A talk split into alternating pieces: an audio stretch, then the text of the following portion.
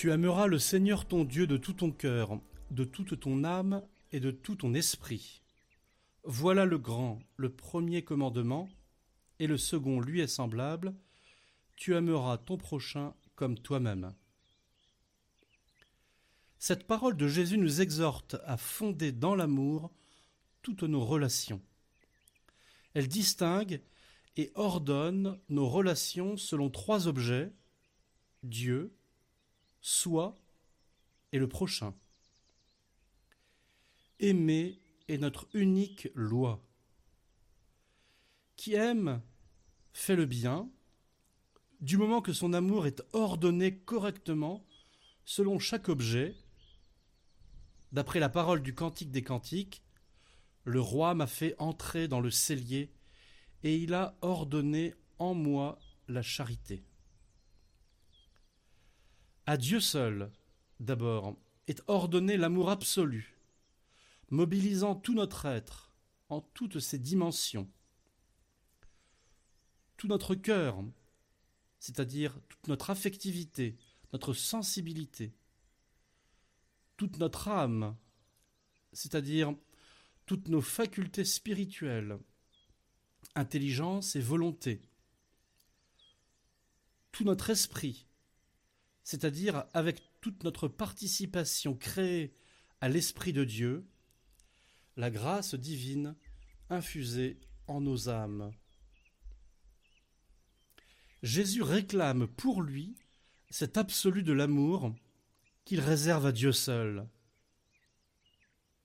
Si quelqu'un veut être mon disciple, qu'il renonce à lui-même, qu'il se charge de sa croix et qu'il me suive. En effet, celui qui voudra sauver son âme la perdra, mais celui qui perdra son âme à cause de moi et de l'Évangile la sauvera.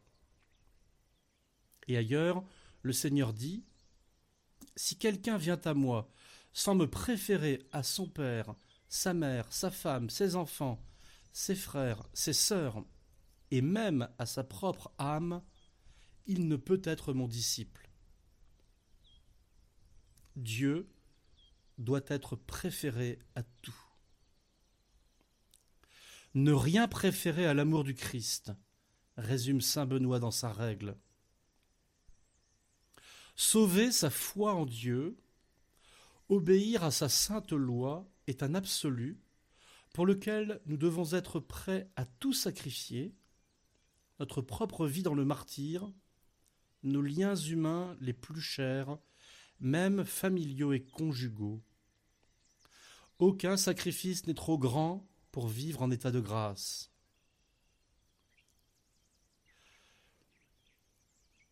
Aucun héroïsme n'est impossible pour l'amour de Dieu s'il y va de la fidélité à sa volonté. Pour faire grandir en nous l'amour, il est souvent éprouvé.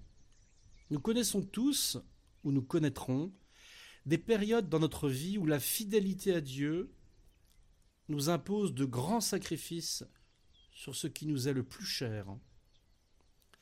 C'est pour se préparer à ces épreuves qu'il est nécessaire d'entretenir en nous l'amour de Dieu pour qu'il soit suffisamment puissant à ce moment et nous permette de consentir aux sacrifices nécessaires. Cette parole de Jésus, tu aimeras le Seigneur ton Dieu de tout ton cœur, de toute ton âme et de tout ton esprit, est le meilleur leitmotiv de la prière personnelle silencieuse. Seigneur, je vous donne tout mon cœur, toute mon âme, tout mon esprit. Répétez cela doucement, lentement, imprègne notre cœur de cet amour. Puis le deuxième commandement, qui est semblable au premier, nous fait une obligation de nous aimer nous-mêmes, premièrement, et d'aimer notre prochain, secondairement. Saint Thomas d'Aquin commente Tu aimeras ton prochain comme toi-même par ces mots. On voit par là que l'amour de l'homme pour soi-même est comme le modèle de l'amour qu'il doit avoir pour le prochain. Or, le modèle l'emporte sur la copie. L'homme doit donc s'aimer soi-même de charité plus que le prochain.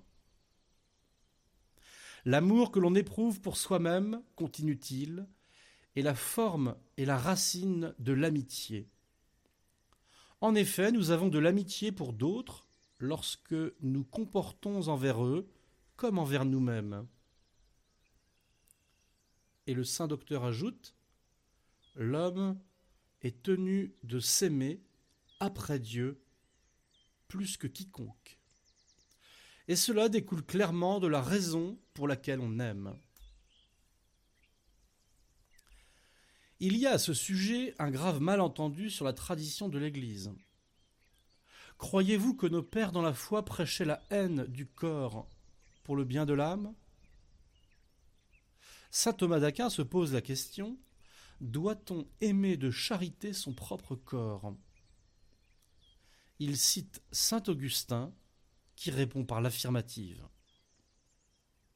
Cela pourrait paraître égocentrique, mais si l'on médite le sujet, nous constatons que le narcissisme, loin d'être un véritable amour de soi, prend racine dans une insatisfaction foncière de ce que nous sommes. Le prochain le plus proche de nous, qui est le premier objet de notre amour, c'est pour l'âme son propre corps et pour le corps sa propre âme. C'est pour cela que la mort est si éprouvante. Accepter cette séparation intime qu'est la séparation de notre âme et de notre corps, c'est une terrible déchirure. Se séparer d'une épouse, d'un époux longtemps aimé, avec lequel nous nous sommes exercés toute la vie dans le bonheur et le malheur, la santé et la maladie, à ne faire qu'une seule chair, c'est très douloureux. Les veufs en témoignent. Mais plus encore, se séparer de son âme pour le corps, quelle déchirure. Se séparer de son corps pour l'âme, quelle épreuve. C'est le grand détachement, le grand dépouillement qui est le châtiment du péché originel. Quelle amitié entre eux deux.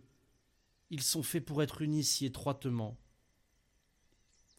C'est l'épreuve par excellence, mais c'est surtout la grâce par excellence offerte par Dieu pour l'expiation de tous les péchés dont cette amitié entre mon corps et mon âme ont été la cause, pour que nous puissions retrouver ultimement cette attitude d'abandon complet entre les mains de Dieu notre Père, pour que nous puissions accomplir en perfection le premier commandement et vraiment aimer le Seigneur mon Dieu de tout mon cœur, de toute mon âme et de tout mon esprit. Ô mon corps, aime ton âme, prends soin d'elle, aide-la à s'intérioriser, à puiser la vie pour nous deux à la source de l'amour. Ô mon âme, aime ton corps, prends soin de lui, embellis-le de, de beauté, de paix, de joie. Le narcissisme n'est pas un amour de soi, c'est une détestation de soi tel que je suis. C'est un poison de mélancolie, un désamour foncier. S'aimer soi-même, c'est aimer l'être unique que je suis, avec sa beauté et sa fragilité, c'est vivre dans l'action de grâce de la personnalité unique que l'amour paternel de Dieu a voulu, a créé tout spécialement quand il a formé mon âme et l'a infusée dès les premiers instants dans les cellules que mon papa et ma maman ont réunies lors d'une nuit d'amour. Merci mon Dieu pour cette merveille qu'est mon corps, aux ressources inépuisables. Merci mon Dieu pour cette merveille qu'est mon âme immortelle, cet abîme de profondeur capable de recevoir votre grâce, capable d'entrer dans la communion éternelle d'amour de vos trois personnes. Je m'aime, mon Dieu, d'être aimé par vous. Merci, ô Père, pour votre Fils Jésus et votre esprit d'amour qui viennent recréer en moi, réparer ce que, par ma bêtise, mon orgueil, ignorance, j'ai dégradé. Et c'est là-dessus qu'est fondé l'amour du prochain. Le mot prochain montre que le dynamisme de l'amour doit se porter d'abord sur ce qui nous est le plus proche, puis graduellement, de façon ordonnée, vers ce qui nous est le plus loin.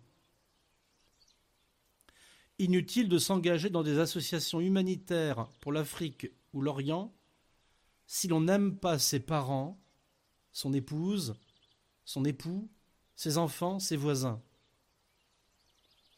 Mais notre amour doit aussi s'étendre aux confins de la terre, à la mesure de la charité du Christ. Saint Paul dit dans l'épître aux Éphésiens Les maris doivent aimer leurs femmes comme leur propre corps, commentant magnifiquement la parole du Seigneur Jésus. Nous pourrions détailler longuement les différents types d'amour que nous devons à chaque prochain, comment les hiérarchiser en cas de conflit d'intérêts, Saint Thomas a fait un travail très précieux là-dessus. Je termine simplement par ces effets de l'amour qu'il note, ces signes de la charité bien ordonnée que sont la joie du cœur, la paix intérieure. Oui, chers amis de Catoglade, en ce dimanche, en cette Eucharistie, demandons l'amour